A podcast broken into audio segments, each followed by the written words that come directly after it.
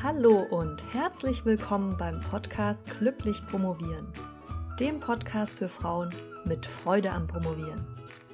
Mein Name ist Dr. Marlies Klamt und ich freue mich, dass du heute dabei bist. Hallo, schön, dass du wieder dabei bist. Heute möchte ich darüber sprechen, wie du dank Netzwerk leichter promovierst. Vielleicht hast du ja Glück und bist schon mit einem guten Netzwerk in die Promotion gestartet.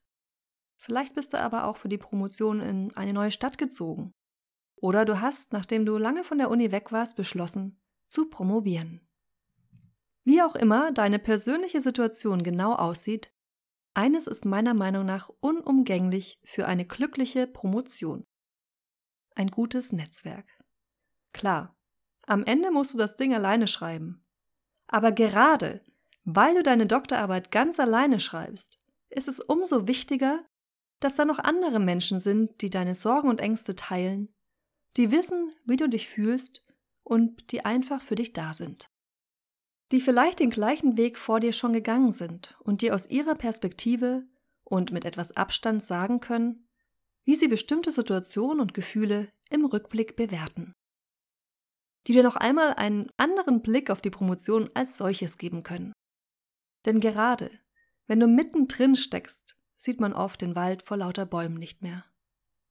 Was verstehe ich nun unter einem Netzwerk? Ich fasse den Begriff sehr weit und zähle alle Menschen dazu, die dich in deiner Promotionsphase unterstützen. Also nicht nur dein akademisches und berufliches Netzwerk, sondern auch dein privates. Denn beide können einen großen Unterschied machen in Bezug darauf, wie du dich während deiner Promotion fühlst. Während dein akademisches und berufliches Netzwerk dir ermöglicht, sowohl fachliche Fragen zur Uni zu beantworten, als auch alle Fragen rund um die Promotion, wirst du von deinem privaten Umfeld vielleicht eher Unterstützung dabei bekommen, einen Ausgleich zur Doktorarbeit zu schaffen oder dich aufzumuntern, wenn du mal down bist.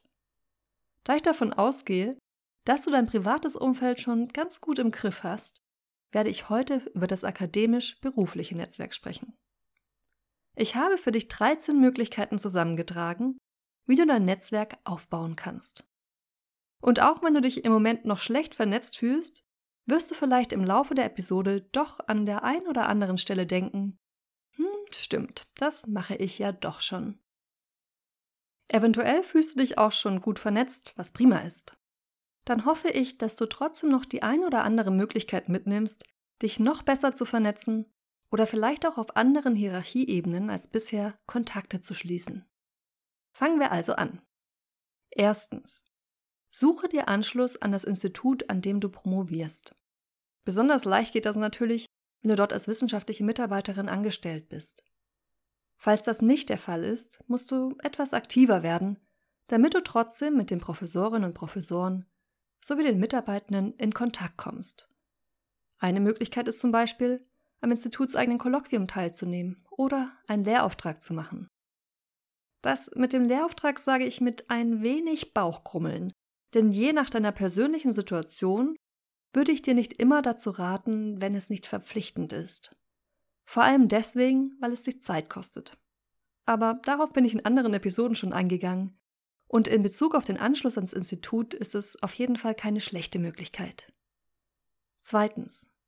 Schließ dich Interessensvertretungen an. Das können zum Beispiel Fachgruppenvertretungen oder Vertretungen der Promovierenden an deiner Universität sein. Auch das kostet Zeit und Energie, aber dafür lernst du andere Studierende und Promovierende kennen und bekommst einen Einblick hinter die Kulissen der Universität. Und du musst das ja nicht deine gesamte Promotionszeit über machen. Auch die Fachgesellschaften haben Nachwuchssprecherinnen und Nachwuchssprecher, zum Beispiel die DGPUC, also die Deutsche Gesellschaft für Publizistik und Kommunikationswissenschaft, oder die DGFE, das ist die Deutsche Gesellschaft für Erziehungswissenschaft. Auch das sind also Orte, die sich gut zum Netzwerken eignen. Drittens.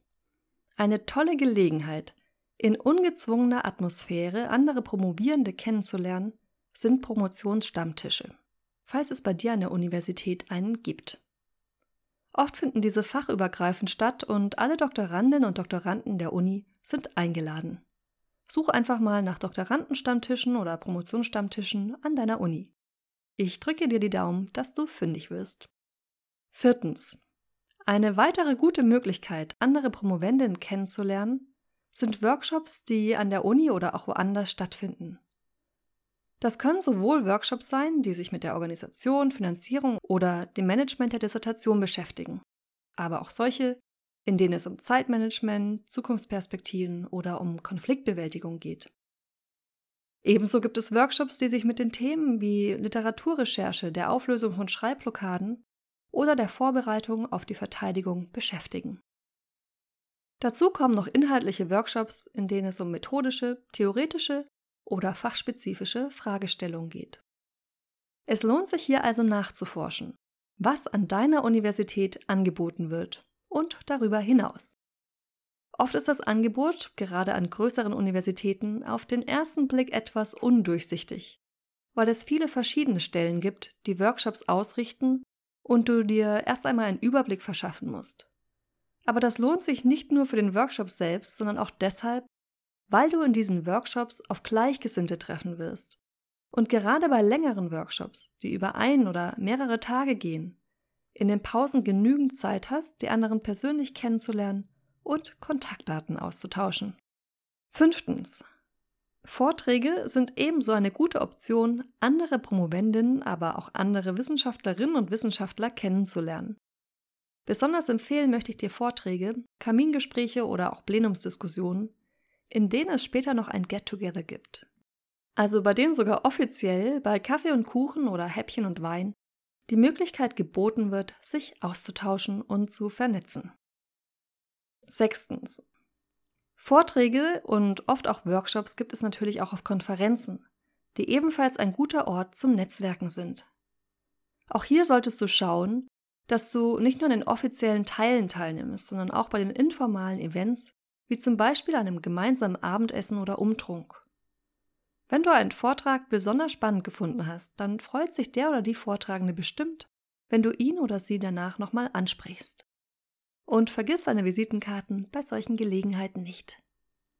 Neben großen Konferenzen, zum Beispiel den Fachtagungen, gibt es auch kleinere und oft spezifischere Konferenzen, die einen guten Ort zum Netzwerken bieten.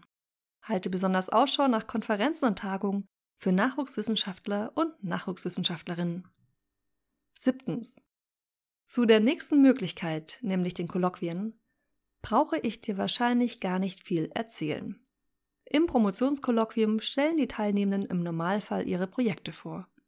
So erfährst du, wer an was forscht und wo es vielleicht auch inhaltliche Überschneidungen und damit eine gute Möglichkeit zum Austausch gibt. Außerdem kannst du dein eigenes Projekt vorstellen, diskutieren und dir Feedback einholen. Die Promotionskolloquien werden meistens von den Instituten angeboten. Achtens. Ein Angebot, das es an vielen Universitäten gibt und das ich selbst auch genutzt habe und sehr bereichernd fand, sind Frauenförderprogramme und Netzwerke. Sie sind eine wunderbare Möglichkeit, sich mit anderen Promovenden auszutauschen und Freundschaften zu schließen. Auf diesen Punkt möchte ich jetzt gar nicht weiter eingehen, allerdings nicht, weil er nicht wichtig ist, sondern im Gegenteil, weil ich ihn so wichtig finde, dass ich, kleiner Sneak Peek, bald ein Interview zu diesem Thema geplant habe. Neuntens. Mentoring-Programme sind eine fantastische Möglichkeit, mit Menschen in Kontakt zu kommen, die in der Hierarchieebene der Universität oder auch außerhalb der Uni schon weiter sind als du. So wichtig ich es finde, dass du mit anderen Promovendinnen und Promovenden in Kontakt bist, so bereichernd kann es auch sein, sich mit jemandem auszutauschen, der oder die das Ganze schon hinter sich hat, beziehungsweise schon dort ist, wo du mal hin willst. Wenn du die Möglichkeit hast, an einem Mentoring-Programm teilzunehmen, würde ich dir also auf jeden Fall dazu raten. Denn damit kannst du dein Netzwerk nochmal auf einer anderen Ebene ausbauen. Zehntens. Sommerakademien oder Summer Schools sind eine weitere Option, andere Promoventen und Promovendinnen kennenzulernen. Sie dauern normalerweise länger als eine Konferenz oder Tagung. Je nach Akademie sind sie unterschiedlich aufgebaut. Oft gibt es neben Seminaren noch ein Freizeitprogramm. Auch inhaltlich gibt es ein breites Spektrum, wobei das Thema nicht unbedingt mit deinem Promotionsthema zu tun haben muss. Manchmal sind die Summer Schools auch international, sodass du dich auch mit Promovendinnen und Promoventen aus anderen Ländern vernetzen kannst. Elftens. Falls du dir deine Dissertation über ein Stipendium finanzierst, gibt es gerade bei den großen begabten Förderungswerken ein riesiges Angebot an Workshops, Tagungen, Sommerakademien, Netzwerktreffen und so weiter. Manchmal ist die Teilnahme sogar obligatorisch, aber auch wenn du nicht dazu verpflichtet wirst, solltest du dir das ein oder andere Event herauspicken, um mit anderen Wissenschaftlerinnen und Wissenschaftlern in Kontakt zu kommen. Zwölftens. So wie die begabten Förderwerke gibt es auch weitere außeruniversitäre Netzwerke und Vereine, denen du dich anschließen kannst. Manche davon sind ausschließlich für Doktorandinnen und Doktoranden, andere sind breiter aufgestellt. Einige sind kostenpflichtig, andere nicht. Falls du ein Netzwerk empfehlen möchtest, kannst du das gerne in den Kommentaren machen. 13. Last but not least gibt es auch online die Möglichkeit, dich mit anderen auszutauschen. Online-Kontakte sind immer mit etwas Vorsicht zu genießen und ich würde hier schauen, wie öffentlich das Forum ist und in welcher Tiefe und mit welchen Details du deine Probleme schilderst. Aber im Endeffekt steckt hinter jedem Post, wenn wir mal von Spam durch Bots absehen, auch immer ein echter Mensch. Und auch aus Online-Kontakten können sich Beziehungen im echten Leben ergeben. Natürlich gibt es noch viel mehr Möglichkeiten zu Netzwerken und sich ein Netzwerk aufzubauen. Auf der Seite zum Podcast, die du unter promotionsheldin.de/slash Netzwerk findest, kannst du mir einen Kommentar hinterlassen. Ich bin gespannt, welche Möglichkeiten du nutzt, sowohl von denen, die ich vorgestellt habe, als auch darüber hinaus. Vielen, vielen Dank, dass du diese Folge bis zum Ende gehört hast und mir damit etwas von dem kostbarsten Gut geschenkt hast, das wir haben. Unsere Zeit. Wenn dir dieser Podcast gefällt und dir bei deiner Promotion hilft, dann würde ich mich wahnsinnig freuen, wenn du mir ein paar Sterne und vielleicht sogar einen Kommentar da lässt. Vielen Dank dafür. Wir hören uns dann wieder nächste Woche und bis dahin luftig leichtes Promovieren mit einem guten Netzwerk. Deine Marlies.